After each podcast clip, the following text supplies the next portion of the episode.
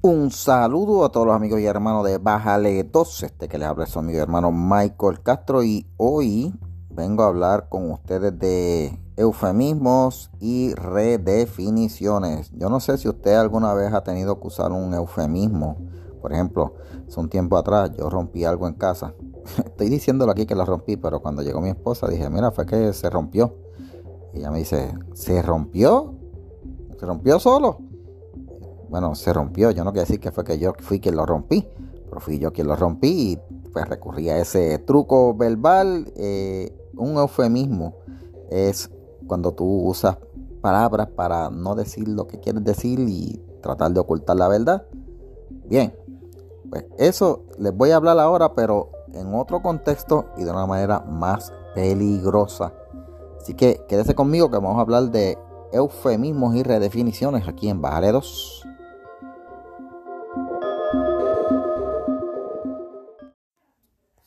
Bueno, mi gente, gracias a todos los amigos y hermanos que siguen apoyando a Bájale 2, a los que escuchan el podcast, a los que comentan, a los que me envían sugerencias. Si aún no se ha suscrito al podcast, ahí en su plataforma donde, donde lo está escuchando, hay un botoncito que dice suscribe, subscribe. Lo puede presionar y cada vez que salga un podcast nuevo lo escucha directamente. También puede pasar por la página de Bájale 2 y por allá pues ponemos las noticias. Bueno, mi gente, eh, yo voy a comenzar este podcast con una cita bíblica, porque esto tiene que ver eh, en parte, ¿verdad? Con lo que voy a estar hablándoles después. No les voy a hablar de religión, les voy a predicar, pero hay un libro de la Biblia que se llama Primera de Timoteo, que lo escribió el apóstol Pablo, donde él le está dando consejos a este joven pastor y le dice en un momento, guarda lo que se te ha encomendado y evita las palabrerías vacías y profanas y las objeciones de la que falsamente se llama ciencia. Ciencia en aquellos tiempos se decía lo que es la filosofía. Bueno, la filosofía usa mucha terminología. Los filósofos inventan palabras y cuando no tienen palabras eh, usan las que están existentes y les dan un nuevo significado. Eh, y desde tiempos inmemoriales había un grupo de personas que le llamaban sofistas, que cogían y torcían las palabras, torcían la, lógica para justificar cualquier cosa. Y esa tendencia eh, mental, esa tendencia filosófica no ha desaparecido en la historia. Todavía hoy día hay personas que pues recurren a su estrategia eh, verbales, a sus estrategias de razonamiento para eh, torcer conceptos y pues insertar sus ideas de una manera eh, más sutil. Hoy día la estrategia de la izquierda liberal se ha, se ha caracterizado por usar muchos eufemismos y redefiniciones. Un eufemismo es cuando tú usas una palabra en lugar de otra eh, y redefinición es cuando tú coges una palabra que se ha entendido por mucho tiempo de una manera y entonces ahora dices, no, no, lo que quiere decir es esto. Y así, usando esas estrategias verbales, esas estrategias, ellos han logrado confundir a la gente, confundir la mente de las personas y pues prácticamente eh, les voy a dar un ejemplo. Hace un tiempo atrás yo estaba oyendo una conversación de unos jóvenes y estaban hablando de que, pues, que si los hombres no pueden parir, porque los hombres no pueden parir, gente. Pero viene esta muchacha y dice, oh no, hoy sí, ahora sí pueden porque hay hombres que pueden parir. Y entonces los otros le preguntan, ¿cómo que pueden parir? Sí, los hombres trans pueden parir. Un hombre trans no existe. Lo que existe es una mujer que se, se los senos eh, y que pues naturalmente como tiene un útero eh, y ovarios, pues quedó embarazada. Pero según esta muchacha, pues no, es un hombre y, por, y como es un hombre, como hoy se ha redefinido lo que es el, sexo para eh, sustituirlo por el término de género, pues según ella los hombres pues sí pueden parir. Así que estas estrategias de la, de la izquierda eh, liberal y cómo se han insertado en las universidades está dando fruto, gente, está dando fruto. Por eso que uno tiene que educar a los niños, tiene que educar a los estudiantes y ayudar y enseñarlos a razonar y a no dejarse llevar por estas cosas, en especial por eufemismos y redefiniciones. Pero miren gente, ¿para qué se usan los eufemismos? Pues los eufemismos a veces, ¿verdad?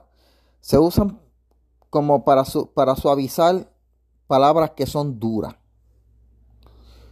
Por ejemplo, si yo no le quiero decir a alguien que, es un bruto, yo digo, bueno, es una persona que está, tiene problemas, ¿verdad? Discapacidad para eh, comprender o tiene dificultad comprensiva. Pero la palabra pues, que se usaba antes era pues un bruto. Antes usted decía una persona un ciego, pero ahora pues se le dice invidente. ¿Ves? Ya no, ciego, pues de un, de, un, momento, de un tiempo para acá, pues decir ciego se volvió ofensivo. Lo mismo con la persona inválida. Una persona inválida, una persona que no podía valerse por sí mismo, necesitaba ayuda, pues se decía inválido. Pero no, ahora se le llama persona con discapacidad. Y aquí es donde quiero hablar, hacer punto en énfasis en este punto, porque se les llama persona con discapacidad. Y ahora, cuando no, como han querido este eh, redefinir, eh, ¿verdad? Otros conceptos, pues cuando, eh, en este caso los inválidos, personas con discapacidad, cuando antes le decíamos a los viejos, que de momento la palabra viejo se volvió ofensiva y ahora es una persona mayor de edad. ¿Ves? Así que estas personas que, ¿verdad? Esta gente que quieren redefinir, usar eufemismos para, para presentar conceptos, pues eh, en estos casos pues lo quieren hacer porque lo quieren suavizar. Convirtieron un término que era normal en algo ofensivo y pues lo, lo cambiaron por otra cosa. Los políticos también usan eufemismos, por ejemplo, cuando hay una crisis económica. Tú nunca vas a ver un político decir, estamos en una crisis económica. No, yo voy a decir que estamos en una desaceleración. Cuando van a votar en una compañía o cuando los políticos van a votar gente, por ejemplo, eh, aquí en Puerto Rico, cuando aquella famosa ley 7, bueno, tenemos que hacer una medicina amarga. Tenemos que hacer unos ajustes. Hay que hacer unos ajustes presupuestarios. Ajustes presupuestarios es que vamos a votar gente para tener más dinero, ¿sabes? E, e, ese, es el eufemismo. Eh, y así por el estilo. Pero hay otros tipos de eufemismos que tienen como intención cambiar conceptos que antes teníamos claro de conductas objetables para hacerlos pasar como cosas normales. Y de eso les voy a hablar en el próximo segmento. Así que quédese conmigo aquí en Bájale 2.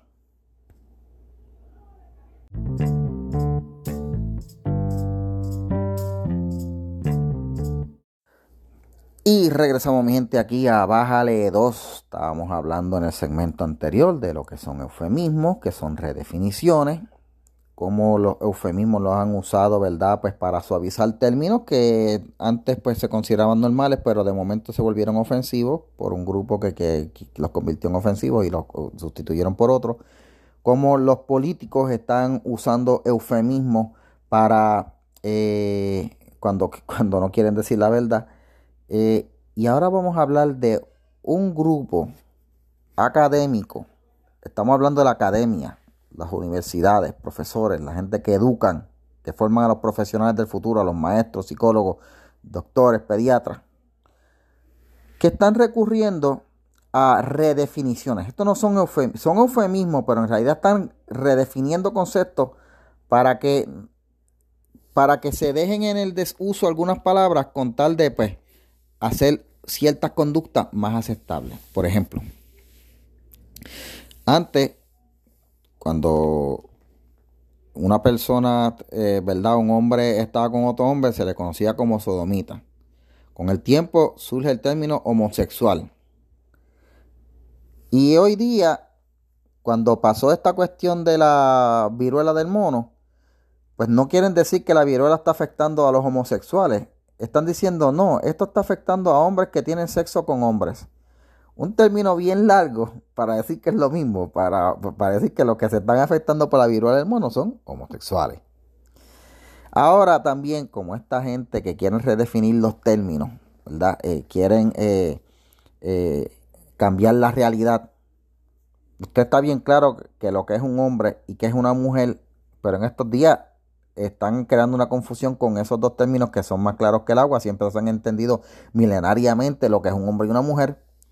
Y ahora pues, como hay eh, eh, mujeres, entre comillas, trans, y hombres, o sea, mujeres trans son mujeres que se quieren cambiar a hombres y que este, se dejan los ovarios y, y, el útero y pues cuando quedan embarazados dicen, ah, mujer este, salió, eh, sale hombre embarazado, eh, que, cosa que no existe.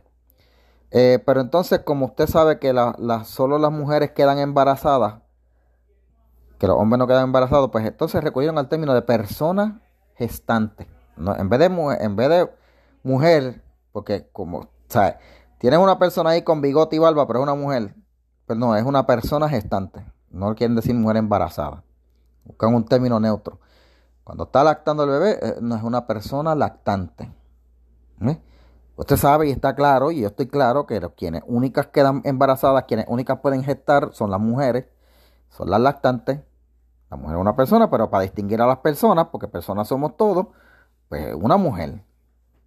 Pero ellos están recurriendo entonces al término neutro de persona. Pero esto va más peligroso.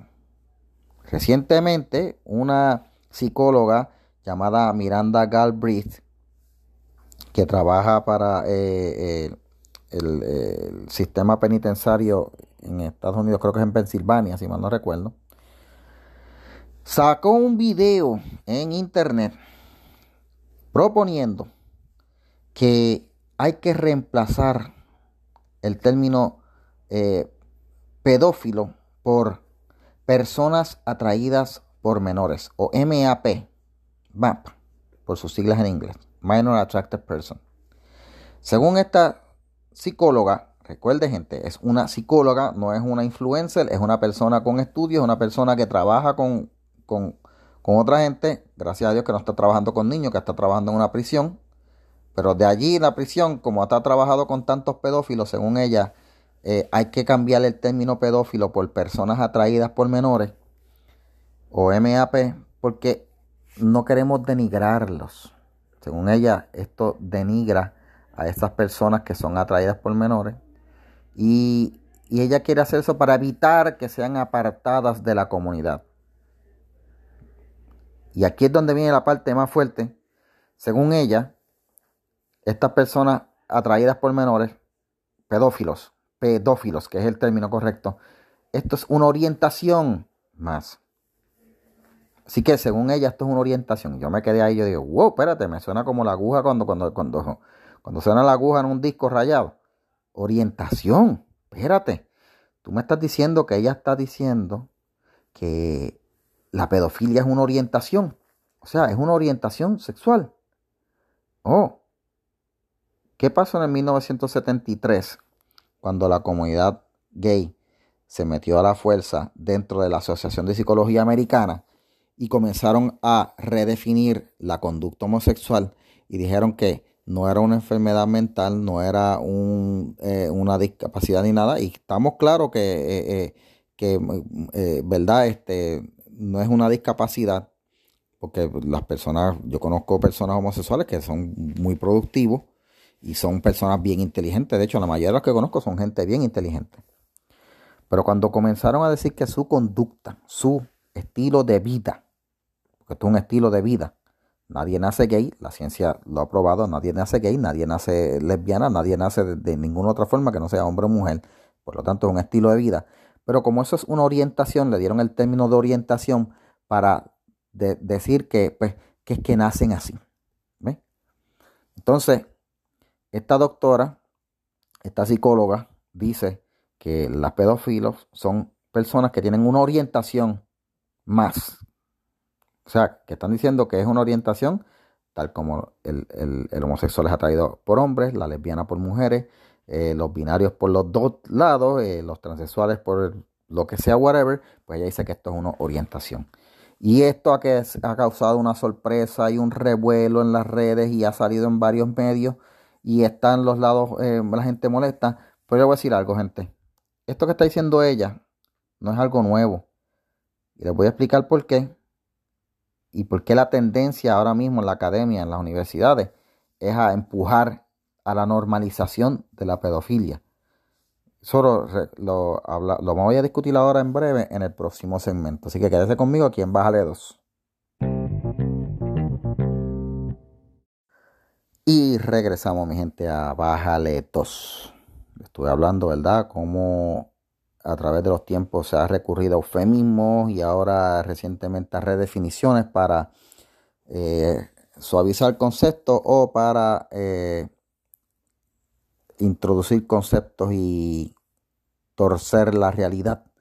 Y esta doctora psicóloga Miranda Galbraith, que sacó un video diciendo que hay que reemplazar la palabra pedófilos y no le podemos llamar pedófilos a los pedófilos, a la gente que se sienten atraídas, ¿verdad? Que por niños, a la gente que le gustan tener relaciones sexuales con niños, porque eso los denigra y evita que, y evitar que sean apartados de la comunidad. Porque, o sea, es que esto, esto, esto es lo que no me hace sentido, gente. Según ella, pues no se pueden apartar de la comunidad, porque tú, de verdad, de verdad, tú, vamos a ver, tu padre, tu madre, tú te sentirías bien seguro sabiendo, pues, de hecho, por eso los, los, sistemas de justicia, cuando un pedófilo lo juzgan y sale a la calle, los tienen que poner en un registro de ofensores sexuales, porque tú como padre, como madre, tú quieres saber de quién tienes que cuidarte y saber de dónde no debe irse tu hijo. Tienes que separarlo y cuidarlo de los pedófilos. Pero según ella, no, hay que integrarlos a la comunidad. Porque pues es una orientación más. Miren cómo por dónde va la cosa.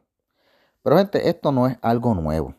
Hace eh, varios años atrás, una persona eh, llamada Allen Walker, que es un profesor de la Universidad de Virginia, publicó un libro eh, que es una serie de estudios que hizo este profesor que se llama A Long Dark Shadow, una larga y oscura sombra.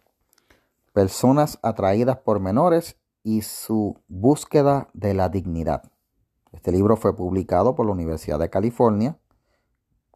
¿Qué, ¿Cuál más? O sea, por la, por la imprenta de la Universidad de California. ¿De qué, tú podías esperar de California?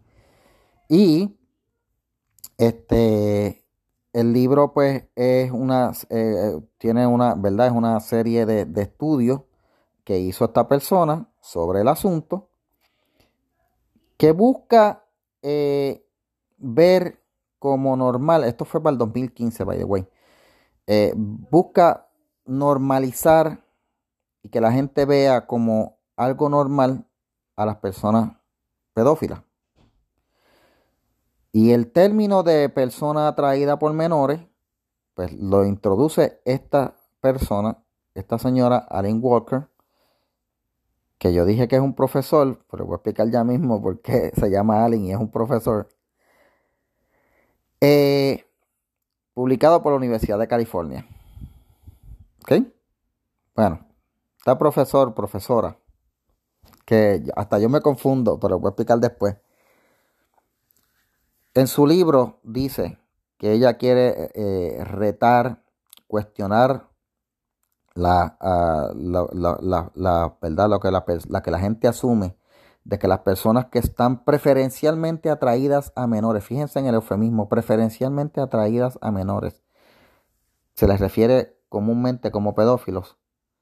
Eh, ella quiere eh, retar y cambiar la mentalidad de que esas personas son depredadores sexuales y que son ofensores sexuales. Fíjense cómo va la cosa. Recuerden que les dije que los eufemismos buscan en algunos casos suavizar conceptos y las redefiniciones buscan torcer conceptos para introducir conductas.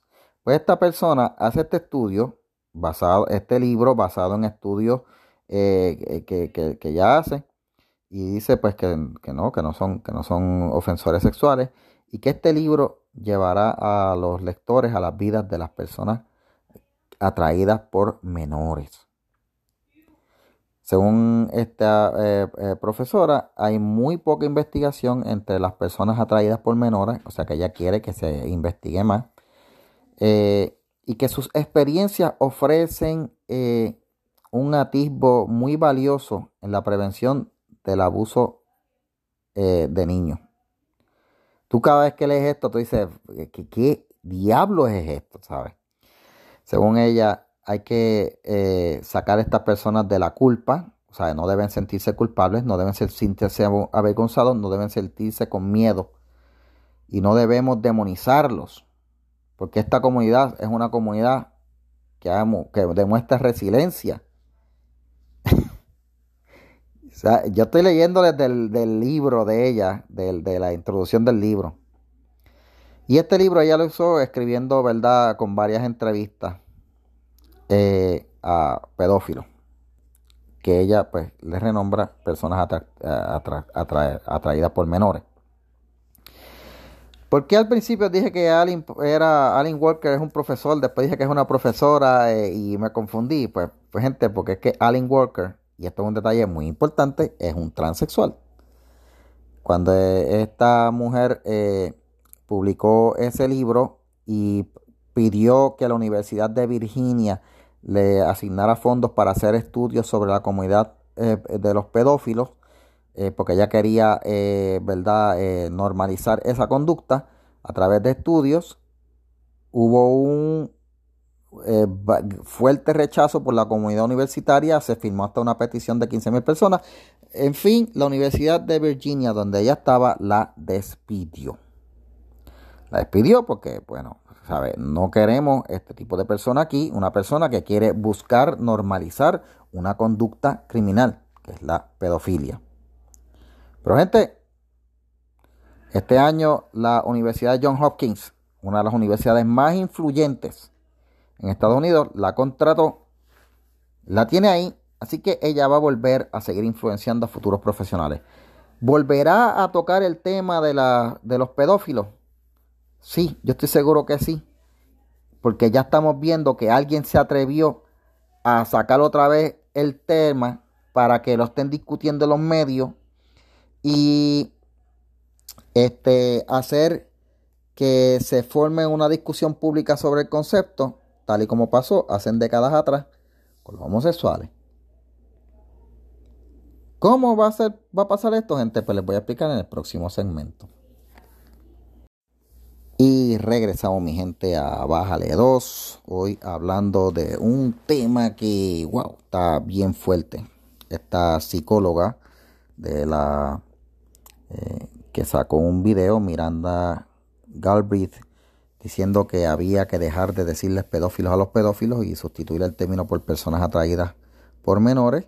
Y les expliqué que esto no es un concepto nuevo, que esto, eh, ¿verdad? Este término eh, surgió como parte de un libro publicado por la Universidad de California de una profesora transexual que se llama Alan Walker de la Universidad de Virginia, de la cual fue despedida después que hizo quiso hacer estos estudios, este esfuerzo por normalizar la pedofilia. Gente, esto no es algo nuevo.